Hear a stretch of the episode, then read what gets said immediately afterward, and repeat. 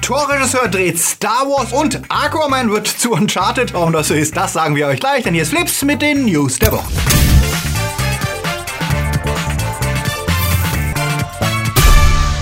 Die Themen der Woche. Känguru als Film. Disneys nächste Remakes. Jason Foyce verliert vor Gericht. Der Cap muss sterben. Darth Vader kommt wieder und gewinnt Jurassic World das gefallene Königreich. Flips wird zu Halloween gruselig unterstützt von unseren Flips Guardians. Dennis Heide, Kati Uzumaki, Prometheus Theater, Dominik Richter, Teuflisch Gut Mobile, Silko Pillasch, Sepp Kerschbaumer, Akoya, Anja Scholz, Onno Treibholz, Daniel Schuh, Marc-André Schreiber, JFK Faker, Gerd Waslöper, Luca Kamens, Tuba Zwanka und die Unit CB. Ein teuflischer Dank geht natürlich auch raus an unsere Flips Junior Guardians. Vielen Dank für euren Support, denn ohne euch gäbe es keinen Flips. Wenn ihr auch unter der Woche keine Flips News verpassen wollt, dann folgt uns doch auf Twitter, Facebook oder Instagram. Die Känguru-Trilogie von Marc-Uwe Kling gehört wohl nicht nur zu meinen Lieblingsserien. Ich habe die Hörbücher bestimmt ein halbes Dutzend Mal gehört und viele Sprüche des Kängurus sind ja mittlerweile Teil des Sprachgebrauchs geworden. Schon in den Büchern machte sich Kling ja darüber lustig, wie es wohl aussehen würde, wenn die Storys mal verfilmt werden, ob dann aus dem kommunistischen Känguru ein gemäßigt sozialdemokratischer Koalabär würde. Pünktlich zum Erscheinen des vierten Buches, der Känguru-Apokryphen, erreicht uns auch eine Meldung, dass aus dem Scherz jetzt Realität wird. Denn Mark Uwe und das Känguru werden verfilmt. Dani Levy, der Macher von Alles auf Zucker und Mein Führer, verfilmt das Drehbuch, das Mark Uwe Kling extra geschrieben hat und das zwar inspiriert ist von den Büchern, aber eine eigene Geschichte erzählen wird. Vom Kampf des Kängurus, Mark Uwe und den anderen Bewohnern eines Kreuzberger Hauses gegen einen rechten Bauunternehmer und seine nationalistische Internationalisierung international. Dabei sind unter anderem Schauspieler wie Henry Hübchen. Mark Uwe wird von Dimitri Schad gespielt und das Känguru wird animiert dabei sein und bekommt von Volker Zack stimmliches Leben eingehaucht. Ich bin sehr, sehr, sehr gespannt, ob und wie sich das Ganze auf der großen Leinwand anfühlen wird und ob der subversive Witz erhalten bleibt, der die Vorlage so zitierenswert macht. Levi hat ja mit alles auf Zucker bewiesen, dass er witzig und anrührend sein kann. Seine Hitler-Klamotte Mein Führer war hingegen eher ein Schuss in den Ofen. Liebt ihr das Känguru und wollt ihr es im Kino sehen? Sagt es uns in den Kommentaren. Disney remaked ja alle seine Klassen klassischen Zeichentrickfilme. Demnächst stehen Aladdin, Mulan und König der Löwen als neue Version an und diese Woche wurde überraschend ein weiteres Projekt verkündet, Lilo und Stitch. Die Freundschaft eines hawaiianischen Mädchens zu einem außerirdischen Monster, das im Laufe der Story lernt zu erkennen, was Familie wirklich bedeutet. Lilo und Stitch ist wohl einer der unterschätztesten Filme, der damals vom aufkommenden CGI-Boom, aber auch durch das hastig geänderte Ende gelitten hat, das durch 9-11 notwendig wurde. Das ausdrucksstarke Design von Stitch, aber auch das Konzept einer Wahlfamilie, also einer Familie, die nicht biologisch begründet sein muss, sind extrem progressiv, genau wie die Darstellung der hawaiianischen Kultur. Als jemand, der bei Telegram am liebsten Stitch-Sticker benutzt, sehe ich die Ankündigung eines Realfilms allerdings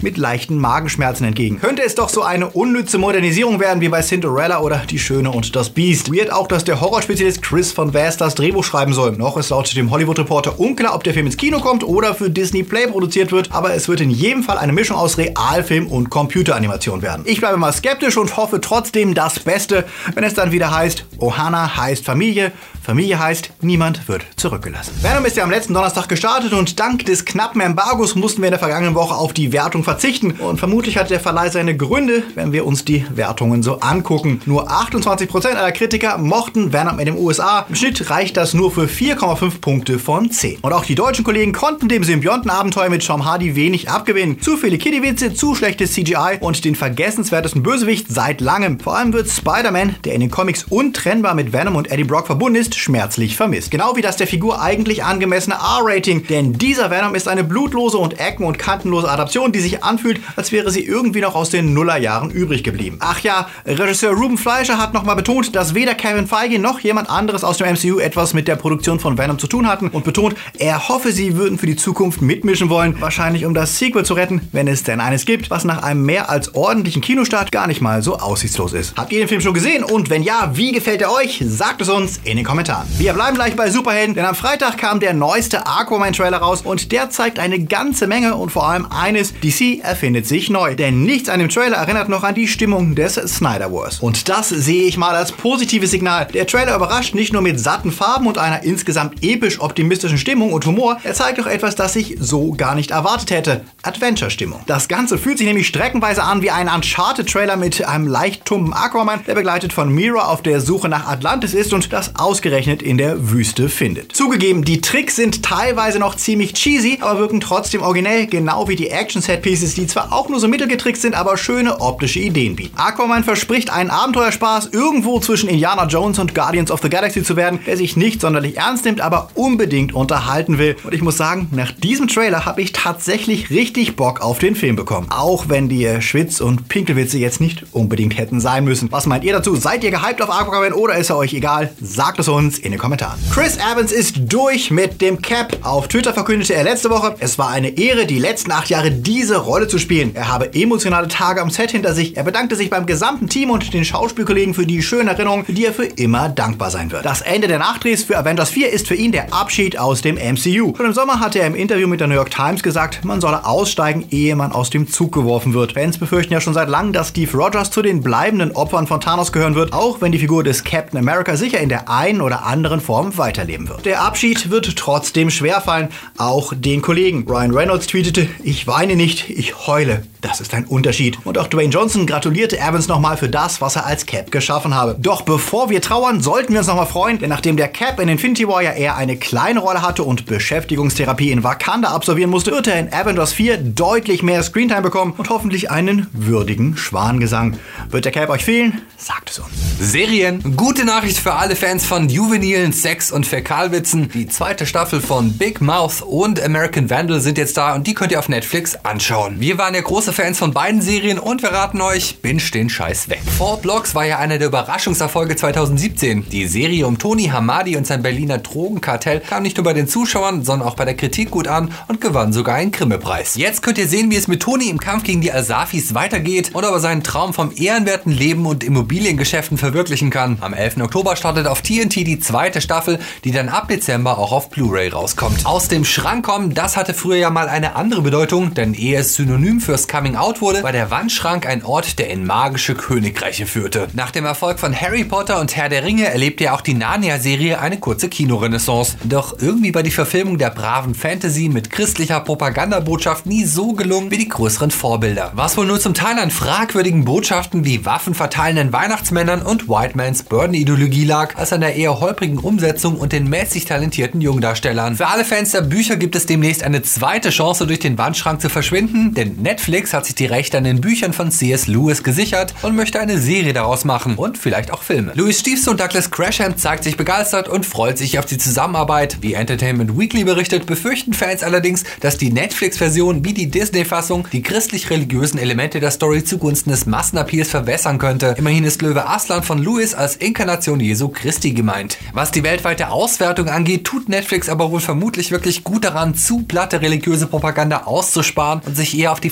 fantastischen Elemente der Geschichte zu konzentrieren. Wollt ihr zurück nach Narnia und die Pervensi Kids wiedersehen? Sagt es uns in den Kommentaren. Star Wars Serie. Nein, dieses Mal geht es nicht um Animation, sondern um die kommende Live-Action-Serie, die für Disneys Streaming-Portal Disney Play produziert wird. John Favreau, der Mann, der Mowgli und Iron Man erfolgreich ins Kino brachte, wird sie ja produzieren und mittlerweile gibt es neue Infos. Star Wars.com berichtet, die Show hieß The Mandalorian und enthüllte das erste Foto. Okay, Making Star Wars behauptet aber, die Serie würde unter dem Titel Project Huckleberry gedreht und da Werner Herzog auch gerade an einem Projekt diesen Namens arbeitet, wurde natürlich spekuliert, ob er irgendwie mit Star Wars zu tun habe. Was wirklich ein ziemlicher Brainfuck wäre, wenn der Macher von Fitzcarraldo und mein liebster Feind eine Episode einer Star Wars Serie dreht, aber vielleicht wäre er auch nur als Schauspieler dabei. Es wäre ja nicht das erste Mal, dass er in Hollywood-Produktionen Bösewichte spielt, aber ja, werten wir das mal als Gerücht. Wenn wir heimlichen Set-Fotos glauben dürfen, dann spielt ein Teil wieder auf einem Wüstenplaneten. Ob Tatooine oder Jakku wissen wir nicht, aber was wir wissen, die Serie wird zwischen die Rückkehr der Jedi-Ritter und vor das Erwachen der Macht spielen und die Story eines einzelgängerischen Söldners in der Nachfolge von Django und Boba Fett erzählen. Der wird sich nach dem Sturz des Imperiums in den Außenbezirken der Galaxis durchschlagen und die Regisseure der ersten Season lesen sich sehr imposant. Die Pilotfolge und eine weitere wird Animationsguru Dave Filoni drehen. Was Sinn macht, wurde die mandalorianische Geschichte und der Bürgerkrieg doch in Clone Wars ebenfalls behandelt. Außerdem ist er wohl derjenige, der bei den Star Wars Fans den besten Ruf besitzt. Neben ihm werden unter anderem Bryce Dallas Howard und Taika Waititi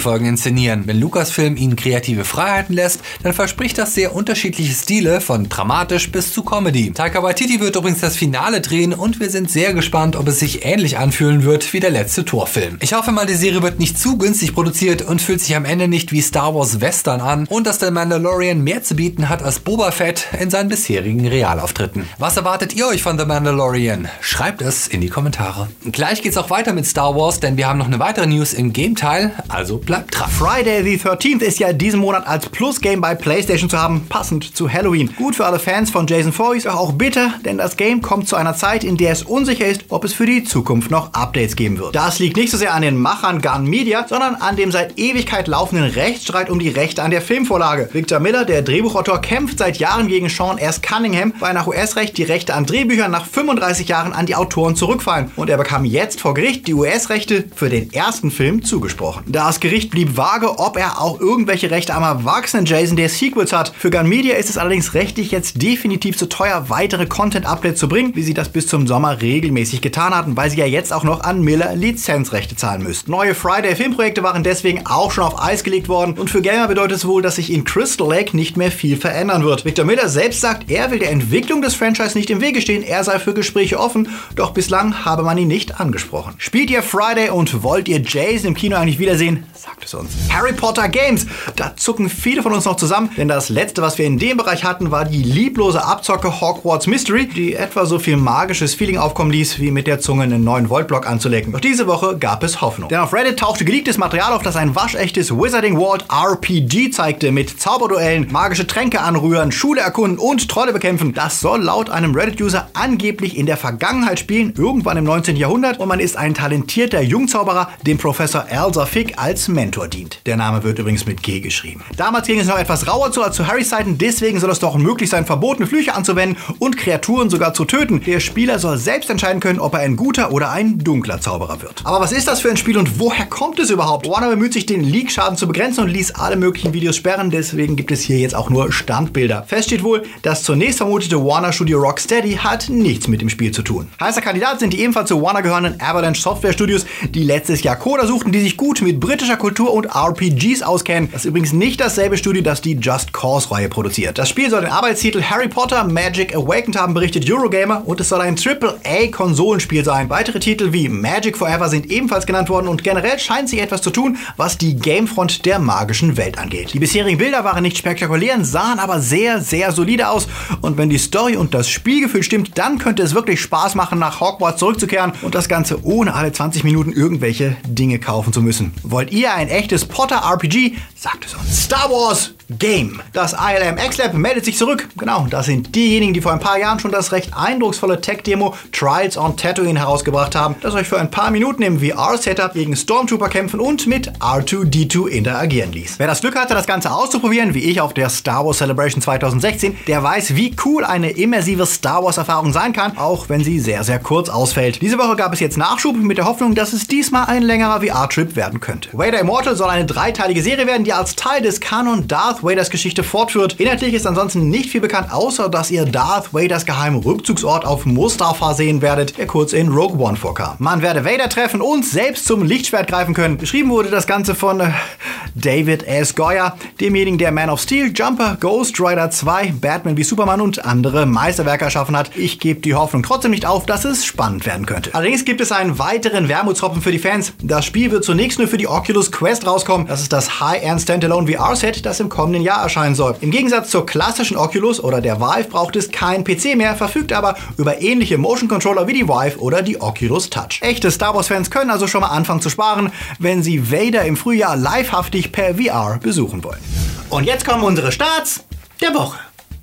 The Happy Time Murders war einer der Filme, auf die wir uns sehr, sehr gefreut haben. Brian Hansen, der Sohn des großen Jim Henson, hatte ja schon einige der besten Muppet-Filme abgeliefert und seine Puppen-Improvisationsshow in Hollywood ist legendär. Und die Idee eines Puppenfilms für Erwachsene klang wirklich sehr verlockend. Immerhin hatte Peter Jackson mit Meet the Feebles schon in den 90ern gezeigt, dass Sex, Gewalt und Handpuppen bestens zusammenpassen. Leider ist das in diesem Fall wohl ziemlich in die Hose gegangen. Die Krimi-Story mit vielen Zoten und Spermafontänen erschöpft sich in den derben Gags, passt aber als Ganzes nicht zusammen und die meisten Witze und das Timing sind schlicht nicht lustig. Das sieht zumindest die Kritik so und gibt Melissa McCarthy und ihrem Puppenkumpel nur ganz knappe vier Punkte. Smallfoot dreht die Bigfoot-Story um, wenn die flauschigen Riesenfüße entdecken, dass es sowas wie Menschen gibt. Der knuffige Animationsfilm ist zwar eher für die jüngeren Zuschauer gedacht, unterhält aber dank der liebenswerten Charaktere und der niedlichen Animation solide.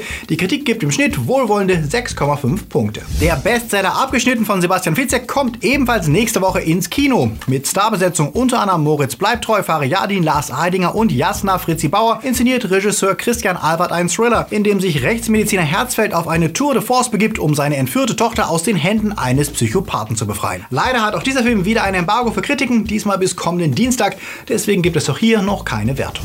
Das da sind natürlich Bilder aus der Rückkehr der Dinos in Jurassic World, das gefallene Königreich. Er ist jetzt für zu Hause erschienen und wir verlosen drei Blu-Rays. Ihr versteht, Blue Ray. Egal.